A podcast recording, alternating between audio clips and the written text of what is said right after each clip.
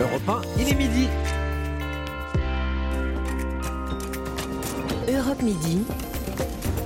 Raphaël Delvolvé. Bonjour à tous, avez-vous bien dormi? Pas facile dans certaines régions de France où le tonnerre a retenti. C'était les premiers gros orages du mois d'août la nuit dernière. Des dégâts, mais aussi des blessés. Deux personnes âgées dans un camping de Corrèze. Nous faisons le point dans quelques instants. La traque des suspects après le meurtre d'un Afghan à Colmar ce week-end, elle continue. Deux individus sont activement recherchés. Nous serons en ligne avec notre correspondante dans la région, dans le journal. Et puis Emmanuel Macron à Brégançon, encore quelques jours. Le président particulièrement attaché à la résidence officielle des présidents français, Alexis de la Fontaine, euh, nous en parlera. Et puis dans le débat d'Europe Midi, nous évoquerons la rentrée politique. Elle s'annonce chargée entre le Conseil national de refondation ou encore les grandes réformes à venir à l'Assemblée nationale. Nos débatteurs, Anne-Laure Blin, députée Les Républicains du Maine-et-Loire, et David Habib, député de gauche des Pyrénées-Atlantiques, sans oublier les sorties cinéma. Nous sommes mercredi, demandez le programme. Marie Jiquel vous l'apporte tout à l'heure. Bienvenue à tous.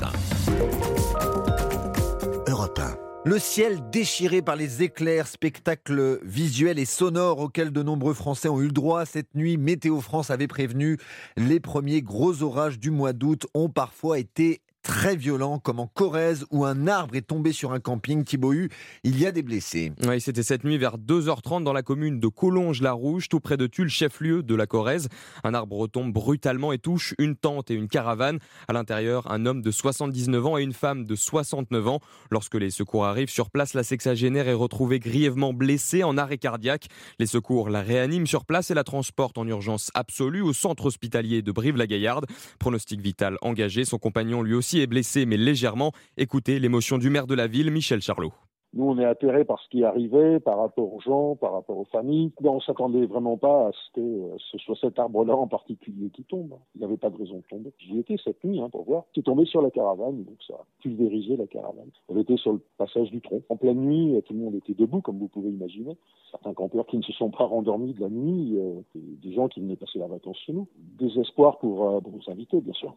Depuis cette nuit et encore ce matin, les gendarmes sont sur place pour constater les dégâts, éclaircir les circonstances exactes du drame et les éventuelles responsabilités. Merci Thibaut. Eu d'autres conséquences ailleurs. À Marseille, le palais de justice était en partie inondé ce matin en cause d'une fissure dans les tuyaux d'évacuation d'eau de pluie. Et puis à Paris, euh, des mini-torrents dans des stations de métro. 44 euh, mm euh, d'eau sont tombés en une heure et demie en début de soirée. Le niveau de la Seine a monté de 35 cm. Le débit du fleuve a doublé.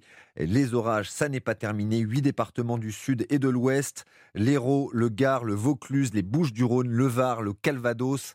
La Seine-Maritime et la Manche sont en vigilance orange. La météo complète, c'est avec Marlène Duret, juste après le journal. Le passage à la pompe à essence est de moins en moins douloureux depuis plusieurs jours. Les prix du carburant poursuivent leur baisse. 1,79€ le litre de gazole en moyenne, 1,77€ pour le super samplon 95. Répercussion des cours du pétrole. Ils ont perdu 20% en deux mois et demi après la flambée due à la guerre en Ukraine en février dernier. Pour Francis Perrin, chercheur à l'IRIS, spécialiste des hydrocarbures, il est toutefois difficile de savoir si la tendance va continuer le contexte international étant incertain. Pourquoi est-ce que les prix du pétrole brut baissent alors que la guerre en Ukraine est malheureusement loin d'être terminée? C'est parce que sur les marchés, on pense qu'on pourrait aller vers un recul de l'activité économique. Cela voudrait dire forcément que le monde, à ce moment-là, consommerait moins de pétrole et que les prix du pétrole baisseraient. Et il y a les mesures prises en France euh, pour cette ristourne sur les prix des carburants qui vient s'ajouter à l'évolution des prix du pétrole brut. Est-ce qu'on va se stabiliser à 100, redescendre, remonter? Euh, Personne ne le sait. Donc plutôt une probabilité plus grande de stabilité des prix des carburants ou une légère baisse, mais il ne faut certainement pas exclure une remontée due à la guerre en Ukraine et à ses impacts pétroliers et énergétiques. Francis Perrin, chercheur à l'IRIS, spécialiste des hydrocarbures au micro de Geoffrey Branger. L'essence baisse mais reste tout de même chère, pas de quoi encore mettre la clim à fond, renoncer à des gestes d'économie adoptés depuis plusieurs mois maintenant, d'autant que ça fait économiser de l'argent, mais euh, euh, ça pollue moins également. Dans certaines villes d'ailleurs, vous êtes obligé d'éteindre votre moteur lorsque vous êtes à l'arrêt à Nancy. Vendredi, le maire socialiste Mathieu Klein a décidé de sanctionner 135 euros si vous ne coupez pas le moteur à l'arrêt. Son adjoint Bertrand Masson défend une mesure sanitaire et anti-gaspillage. C'est effectivement un phénomène qu'on constate euh, à proximité des commerces, des écoles, mais je pense qu'on peut effectivement tous remarquer euh, cette habitude que les conducteurs ont pris. On sait que euh, les gaz d'échappement sont responsables pour une part de la dégradation de la qualité de l'air, donc on a là un objectif de, santé publique. Et puis, je pense que à, l'heure où on se parle et après l'été que nous connaissons, eh bien, c'est aussi une mesure de bon sens contre le gaspillage énergétique. Sont exemptés de l'arrêté municipal bah, les véhicules de secours cours, euh, bien évidemment, les, véhicules frigorifiques de, livraison. L'objectif n'est pas euh, forcément de verbaliser, l'objectif n'est pas de remplir les caisses de la ville. Il n'y a pas du tout eu de verbalisation à cette heure, et c'est même à espérer qu'il n'y en ait jamais. En, réalité, ce n'est vraiment pas l'objectif de cet arrêté municipal. L'adjoint au maire de Nancy, Bertrand Masson, et puis dans les Vosges, le maire de Laveline du Hou a écrit à son député. Il demande une proposition de loi pour interdire la cigarette au volant. Il s'agit pour lui d'un moyen de lutter contre les feux de forêt, d'empêcher les jets de mégots en bord de route. À Marseille, un jeune de 19 ans se tue en faisant un rodéo urbain. Il a perdu le contrôle de sa moto, une grosse cylindrée hier. Il a percuté un poteau dans le 11e arrondissement. La traque est toujours en cours à Colmar, dans le Haut-Rhin. Bonjour Mélina Fachin. Bonjour Raphaël. Deux individus, deux suspects ont été identifiés dans l'enquête sur le meurtre d'un Afghan de 27 ans, c'était dimanche. Oui, depuis hier soir, les enquêteurs ont formellement identifié deux jeunes hommes qui sont en lien direct avec la mort d'Abdul Kayoum. Selon les informations d'Europe 1, l'un d'eux a 17 ans, l'autre 18. De type africain, ils sont connus des services de police pour des petits larcins, mais ce ne sont pas de grands truands. Les forces de l'ordre pensent qu'ils devraient finir par se rendre. L'un de ces garçons est le conducteur du deux roues qui a provoqué la victime en faisant du bruit, en tournant autour d'elle. Après avoir échangé des insultes et des coups avec l'Afghan et ses proche, il va chercher du renfort, il revient quelques minutes plus tard avec des copains et une arme à feu, mais toujours selon nos informations, a priori ce n'est pas lui qui tire et c'est là qu'entrerait en scène le second suspect, celui qui aurait ouvert le feu et blessé mortellement Abdul Kayoum. Il y a plusieurs caméras de vidéosurveillance aux abords de la scène du crime, l'une à l'entrée de l'immeuble où a commencé l'altercation, une autre plus loin dans la rue, mais on ne voit le tir à proprement parler sur aucune d'entre elles. Les enquêteurs ont également entendu plusieurs témoin depuis dimanche. Il fouille le contenu de téléphone portable. Ne reste plus maintenant qu'à mettre la main sur les suspects visés par une information judiciaire pour assassinat. Le point sur l'enquête avec Mélina Fachin, correspondante d'Europe 1 dans le Grand Est. Merci Mélina. Deux personnes jugées en comparution immédiate à Montpellier aujourd'hui après une agression contre des soignants. Il s'agit de deux majeurs accusés d'avoir frappé une infirmière et poussé au sol une aide-soignante aux urgences du CHU de Montpellier lundi. Ils étaient mécontents du délai de prise en charge de la mineure qu'ils accompagnaient. Les victimes bénéficient de six jours d'ITT. Les suites du procès de Benjamin Mendy, le footballeur français accusé de viols multiples par cette femme est jugé à Chester au Royaume-Uni où se trouve Laure Van Runbeck. Laure, après une suspension des audiences hier pour des problèmes techniques de son, le procès reprend aujourd'hui avec le témoignage attendu d'une victime présumée. Exactement, le procès a repris il y a à peine 30 minutes et le juge en fait a expliqué les règles aux 12 jurés présents. Il leur a dit que la plaignante ne viendra pas au tribunal mais qu'elle a livré son témoignage avant et qu'il la verrait sur l'écran. Il leur a dit qu'une transcription sera disponible ensuite mais, mais le vrai témoignage c'est ce qui sera dit dans la vidéo, la façon dont la plaignante va s'exprimer. Le procureur a ensuite pris la parole, il a dit que la plaignante s'était rendue au commissariat lorsqu'elle a réalisé l'impact que, que son témoignage pouvait avoir. Plusieurs plaignantes avaient alors déjà déposé plainte. Son témoignage a été préenregistré le 17 janvier 2022. Et lundi, le procureur avait donné déjà quelques détails. La victime présumée avait 29 ans au, moment des faits. Elle rencontre Benjamin Mendy en 2017 en boîte de nuit à Barcelone. Mais c'est avec un autre footballeur français, un grand ami de Benjamin Mendy, Diaco Fofana, qu'elle reste en contact. Elle revoit Diaco Fofana en octobre 2018 à Manchester. Il l'emmène au domicile de Benjamin Mendy où elle passe la nuit. Et le lendemain, selon l'accusation, elle prend sa douche lorsque Benjamin Mendy entre dans la salle de bain, lui demandant de rester nue. Elle refuse. Il la tire ensuite vers elle et tente de la violer. Elle le repousse avec ses genoux. Nous entendrons donc son témoignage vidéo dans les prochaines heures ainsi que les questions qu'a pu poser l'avocate de Benjamin Mendy en mai dernier, euh, préenregistrées également. Les dernières informations de Laure Van Runbeck qui suit le procès Benjamin Mendy à Chester au Royaume-Uni pour Europe 1. C'est au journal officiel de ce mercredi la nomination à la tête du comité de veille et d'anticipation des risques sanitaires, le successeur du fameux conseil scientifique, la nomination confirmée de Brigitte Autant. Dans un entretien à nos confrères du Parisien aujourd'hui en France, elle affirme que la pandémie n'est pas derrière nous et qu'un pic de contamination de Covid pourrait avoir lieu à la rentrée. Il aurait dû sortir aujourd'hui du fort de Brégançon, mais en raison des orages, de la pluie, Emmanuel Macron participera finalement vendredi aux commémorations des 78 ans de la libération de Bormes-les-Mimosas. La cérémonie a été reportée en raison de la météo. Le président prononcera à cette occasion un discours et va donc rompre le long silence de cet été. Des vacances studieuses à Brégançon, une résidence à laquelle Emmanuel Macron et son épouse Brigitte sont particulièrement attachés. Alexis de la Fontaine est sur place pour Europe je crois que c'est ce qui leur a plu. C'est la, quiétude du village et le respect qu'ont les Borméens pour leur président de la République. Pour parler du couple présidentiel à Brégançon, sans aucun doute, c'est François Aridzi, le maire de Bormes-les-Mimosas, qui s'y connaît le mieux. Et quand on lui demande où aller pour croiser le président, la réponse est sans appel. Alors ce qu'il fait dans le coin, c'est à titre privé. Donc même si je le savais, je ne vous le dirais pas. même s'il nous assure le croiser régulièrement dans les rues de sa commune. C'était bon enfant, quelques selfies, le président serrer les mains, après il est reparti. C'était en famille, ça s'est très très bien passé. Mais pour les plus curieux, c'est sur la plage de Brélançon qu'il faut aller. La vue est imprenable sur le fort et certains essayent donc de s'aventurer, comme Aurélie, cette mère de famille. On aimerait bien le voir à la limite. on essaie de se balader un peu. Au loin, mais euh, c'est sans succès pour l'instant. En tout cas, ce séjour présidentiel fait un heureux Laurent, le responsable de la seule paillote sur la plage. Oui, c'est un événement. tant mieux pour les étudiants, tant mieux pour nous, et puis tant mieux pour lui, au moins comme ça il passe ses vacances tranquilles. Et pour remercier le président, Laurent a une petite idée. Il faudrait qu'il vienne au mois de mai, euh, quand il y a la fête des voisins, comme ça on se fait euh, de petites gamelles ensemble. Emmanuel Macron pourra encore profiter de ses vacances quelques jours avant de revenir à Paris en fin de semaine. Le premier conseil des ministres, le conseil des ministres de la rentrée, c'est mercredi prochain. Alexis de la Fontaine à Bormes-les-Mimosas pour Europe 1. Elle, leur reprise, c'était cette semaine, comme de nombreux sportifs amateurs de retour sur les terrains de football ces derniers jours.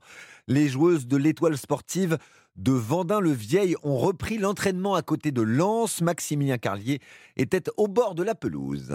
Une dizaine de joueuses sort des vestiaires, le maillot aux couleurs du club, vert et noir, tout ont rechaussé les crampons.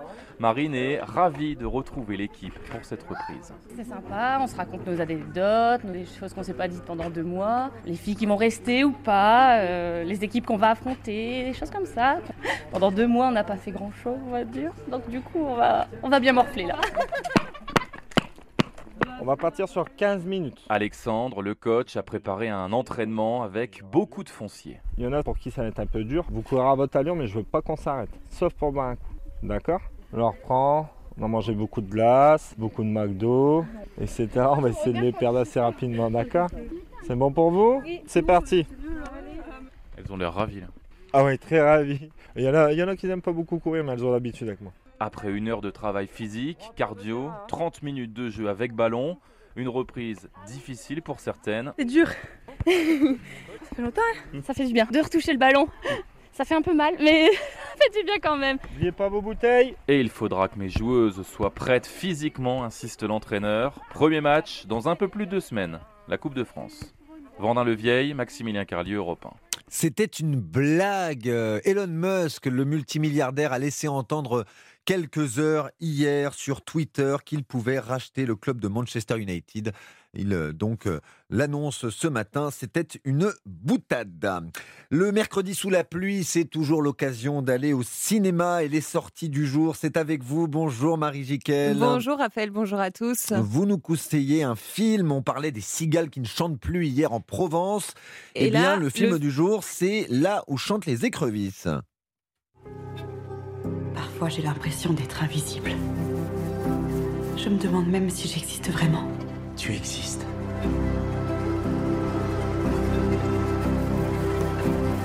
Ce film américain est l'adaptation d'un roman paru il y a trois ans aux États-Unis, un best-seller, un raz-de-marée dans l'édition, dépassant les ventes de Stephen King et l'autrice de La Servante écarlate, Margaret Atwood.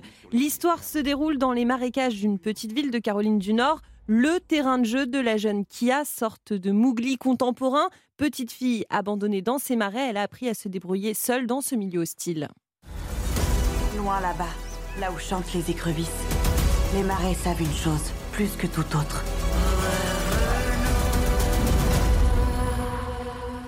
Chaque être vivant fait ce qu'il faut pour survivre. Considérée comme sauvage par les habitants des alentours, la jeune femme est accusée du meurtre d'un garçon.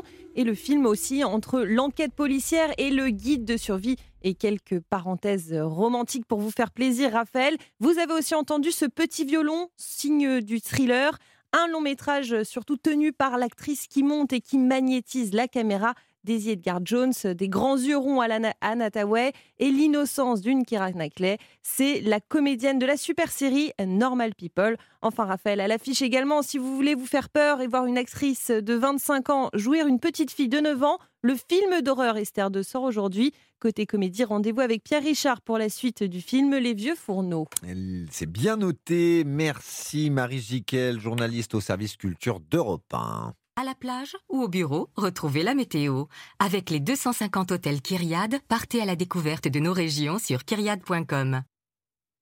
Allez, la météo avec Marlène Duret. Les orages grondent encore aujourd'hui. Huit départements sont en vigilance orange. Et oui, Raphaël, après une accalmie, le temps va redevenir agité côté Méditerranée. Et donc, l'Hérault, le Gard, les Bouches-du-Rhône, le Vaucluse et le Var restent sous surveillance pour de violents orages avec des intensités de pluie qui peuvent être importantes en très peu de temps.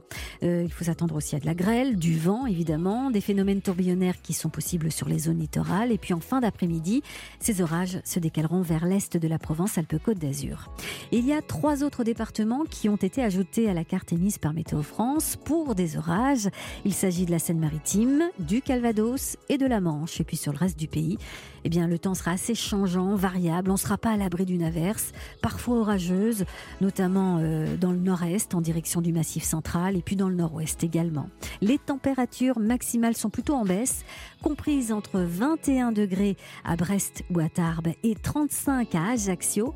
Ailleurs, comptez 25 à Lille, Nevers et Agen, 26 à Paris ou encore 27 degrés à Toulouse et Montélimar. Merci Marlène Duret. Prochain point météo avec vous vers 18h sur Europe 1. Europe 1. Le choix de Mola. Nos conseils littérature de l'été avec nos partenaires, euh, la librairie Mola à Bordeaux et Stéphane Place. Bonjour Stéphane. Bonjour Raphaël, bonjour à tous. Aujourd'hui, un livre dont le titre est Scarlett, comme Scarlett O'Hara, bien sûr, personnage principal d'Autant en emporte le vent, film aux 10 Oscars qui fut adapté d'un roman, une adaptation sur grand écran qui fut un vrai parcours du combattant, Stéphane. Oui, Scarlett est un roman, un vrai roman, avec sa dose réjouissante de rebondissements, de suspense, d'émotions, des personnages nombreux. Un roman certes, mais que l'on doit, faut-il le souligner, à François-Guillaume Laurin, journaliste et historien du cinéma. Il nous embarque dans cette épopée, celle de l'adaptation du livre de Margaret Mitchell, qui reçut le prix Pulitzer en 1937, et que, de génération en génération, nous avons tous découvert au cinéma avec son titre en français Autant en emporte le vent. Lire Scarlett, c'est précisément plonger dans ce marathon semé d'embûches qui a enflammé à l'époque les États-Unis pendant trois ans pour choisir d'abord celle qui devait incarner le personnage principal dans ce film culte. Et aussi bien des actrices très connues que de parfaites anonymes se voyaient tenir le rôle, casting hors norme. Alors que Selznick, le producteur, lui, voulait réussir le plus grand film de tous les temps et au passage s'affirmer, doux euphémisme, face à son encombrant beau-père qui était le patron de la MGM. Sylvie Latour, libraire chez Mola. Moi, ce que j'adore, c'est surtout euh, la ténacité de, Viviane Lee, qui, euh, elle, euh, dans sa petite Angleterre, là, qui a lu le bouquin et qui, elle, a décidé très tôt qu'elle voulait faire ce film, alors qu'elle est absolument inconnue dans le paysage hollywoodien. Elle va y arriver petit à petit en usant de ses relations, évidemment, avec son mari Laurence Olivier, mais pas que. C'est vrai qu'il y a aussi tout le portrait de cette Amérique, de cette Amérique des années 30, à propos justement de ces États du Sud quand même violents et racistes. Enfin, il y a plein, plein, plein de choses comme ça qui sont abordées. Et quand on lit Scarlett, franchement, on se dit que réaliser ce film teint du miracle, tant furent nombreux les obstacles, une espèce de fièvre suscitée par le projet de Selznick que raconte merveilleusement bien François-Guillaume Laurin. Quand il commence son grand tournage, avec la grande scène mythique de l'incendie d'Atlanta, il n'a toujours pas d'actrice pour son personnage principal. Et je me suis demandé, mais comment a-t-il vécu ces trois années, quatre années où il euh, se lance dans le projet le plus faramineux qui soit, adapter un roman, un best-seller qui fait plus de 1000 pages, une fresque, sans avoir son actrice? Et pourquoi il cherche en vain?